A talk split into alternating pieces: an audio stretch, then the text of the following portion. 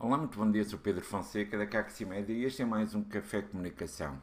Já sabes, é um espaço semanal onde, ora eu, ora José Freitas, eu às terças, José Freitas às quintas-feiras, entramos em direto no Facebook e no YouTube para te responder algumas questões, para partilhar contigo algumas ideias, alguns conselhos que muitas vezes vamos respondendo, partilhando e, e, e ajudando os nossos clientes e os nossos amigos e também eu, a partir de agora, com estes direitos no Café Comunicação, partilhamos contigo que nos segues nas redes sociais.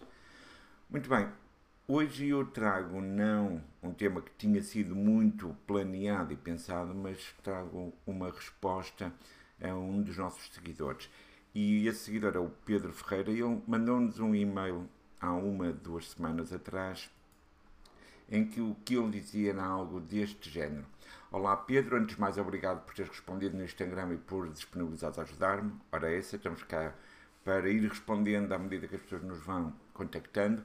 E ele diz que gostava de começar a criar websites e por isso andou a ver os nossos vídeos sobre lojas virtuais que o ajudaram imenso. E ficamos felizes por, por causa disso. Mas ele tem algumas dúvidas relativamente aos temas que pode usar e as suas respectivas licenças.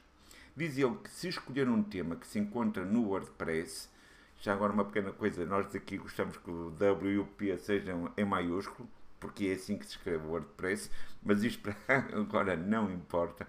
Mas ele diz que se escolher um tema que se encontra no repositório do WordPress, por norma ele vem vazio, sem nada, e no fundo ele tem os créditos, o típico de tema desenvolvido por e o autor do tema. E o que eu pergunta é: se eu pegar naquele tema, modificar o tema, instalar o tema no cliente, ele pode dizer que o tema foi desenvolvido por ele e, se sim, se teria problemas com isso ou não. Muito bem. Esta é uma pergunta que muitas vezes as pessoas que estão a iniciar-se no WordPress nos vão colocando e vamos por dividir esta resposta por partes. Primeiro, é se se pode escrever ou alterar aquele desenvolvido por e dizer desenvolvido por, vamos supor, Pedro Ferreira, e uma vez que ele não é o autor do tema, mas trabalhou em cima dele, se isso poderia dar algum problema ou não. E não, não vai dar nenhum problema.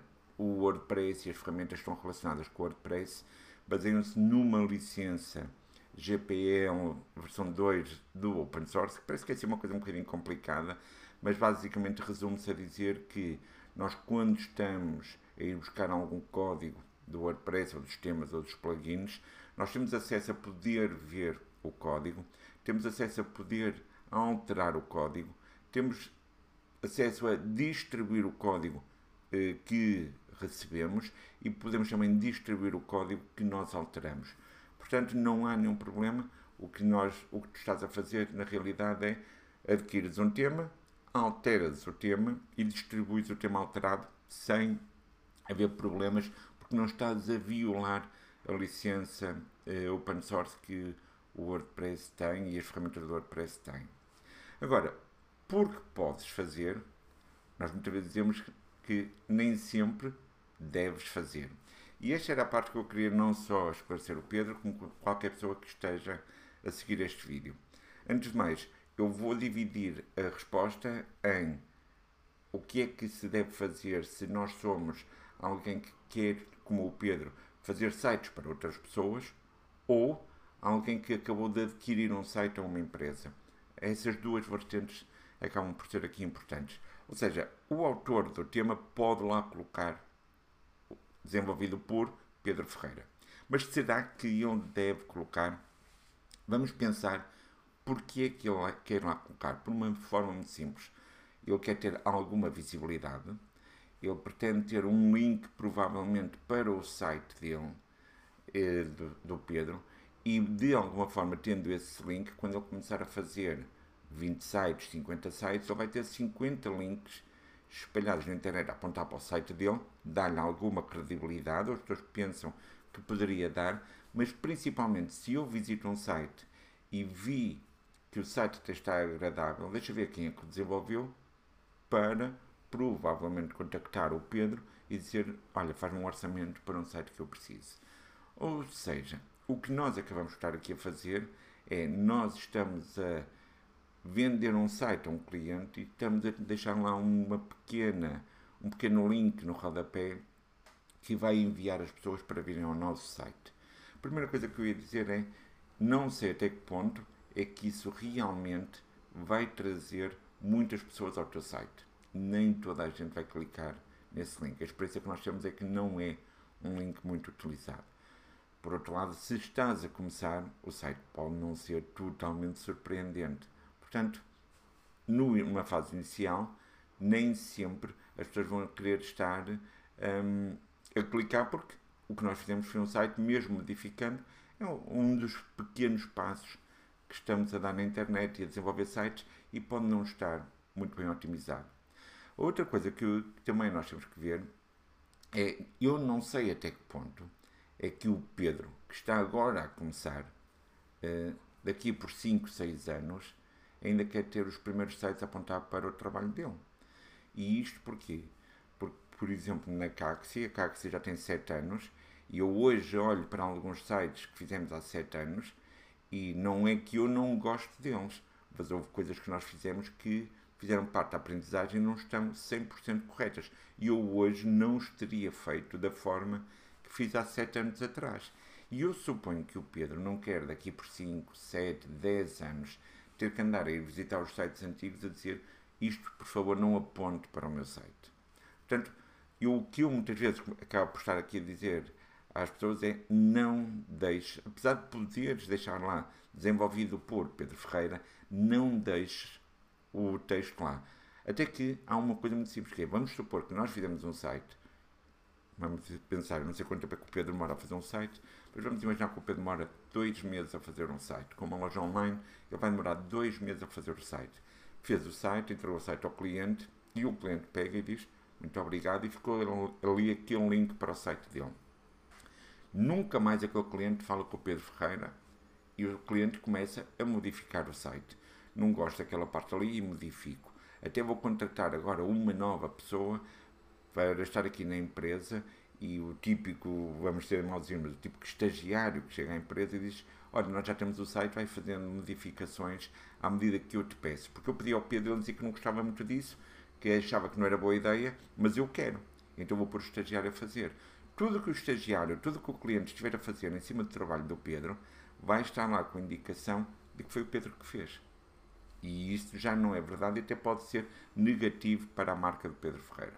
Portanto, o meu conselho é, se estás a fazer isso, não deixes lá o link para o teu site. A menos que seja um site, um projeto que tu não só tens muito orgulho, como continuas a fazer a manutenção desse site, aí ainda poderias estar a ter alguma ideia. No entanto, a Google sabe que esses links em rodapé são o que são e até penalizam esse tipo de tráfego. O que é que podes fazer? Se discutires com o teu cliente, pode haver a possibilidade de ele, em algum tipo de conteúdo, falar sobre como é que foi o processo de criação do site. E isto, ser, se fizesse sentido para o negócio do cliente, pode ser até um conteúdo que está dentro do site em que diz nós fizemos este site porque tínhamos esta visão, tínhamos estes problemas e recorremos a esta empresa, ao Pedro, e ele resolveu isto muito bem. Se quiserem informações, deixamos aqui o link para o nosso amigo. Isso é totalmente diferente do que deixar aquela pequena frase em rodapé. E eu tinha dito que esta resposta, para além de ser para quem faz sites, também é muito destinada a quem tem um site e comprou um site a alguma empresa. Primeira coisa que eu ia dizer é no vosso site, temos que pensar que o vosso site, na realidade, é o vosso vendedor. Vamos supor que vocês têm um comercial na rua. O vosso comercial na rua vai usar uma t-shirt ou um polo, um casaco, em que vai ter o logo da vossa empresa, porque está a representar um, a vossa marca. Vamos supor a Caxi tem polos e t-shirts a dizer Caxi Média. E imaginem que logo por baixo do meu logo, eu tenho lá uma indicação a dizer esta t-shirt foi uh, estampada ou foi cozida nesta tal. Não faz sentido. Se eu tenho uma peça que eu paguei na totalidade para estar a representar o meu negócio, para estar a vender, eu não quero ter lá um cantinho com a indicação de quem fez. para isso é que eu paguei. Exceto se a tal estamparia ou a loja vai bordar, cozer, o que for fazer, me fizer um grande desconto. Na realidade, o que eu estou a dizer é, eu tenho um espaço onde eu me vendo e eu deixo lá um bocadinho para te vender a ti. Pagas por aquele espaço. Portanto, a menos que o programador vos tenha dado um grande desconto, uma das coisas que vocês devem dizer é eu não quero ter este link. Mesmo que eu tenha lá deixado, vocês dizem retire. Não quero links para o teu site, a menos que eu tenha alguma contrapartida com isso. Portanto, esta era a indicação que eu gostava de deixar a todas as pessoas que muitas vezes compram um site, pagam pelo site e acham que aquele pequeno link também não vai fazer mal nenhum. Pois bem, não faz mal, mas se vão ter um link, ao menos vocês também tenham alguma contrapartida por, com, com isso. Sendo assim, este foi o nosso vídeo em resposta ao Pedro Ferreira. Já sabem que se tiverem alguma coisa que queiram acrescentar a este tema, coloquem nos comentários no Facebook ou no YouTube. Se tiverem alguma questão, tal como o Pedro Ferreira, que nos queiram colocar, já sabem, ele enviou por Instagram, mas seja no Instagram, seja no Facebook, seja no e-mail, seja no nosso site. Se tiverem alguma dúvida ou quiserem falar connosco, mandem-nos uma mensagem, nós estamos aqui disponíveis para vos ir respondendo. Este foi mais um Café Comunicação. Hoje, terça-feira, o meu dia, quinta-feira, o dia do José Freitas. Este espaço onde estamos aqui para tentar responder-vos às vossas questões, partilhar convosco algumas ideias, mas sempre, sempre, sempre com o objetivo claro de ajudar-vos a ter mais clientes. Um abraço e até para a semana.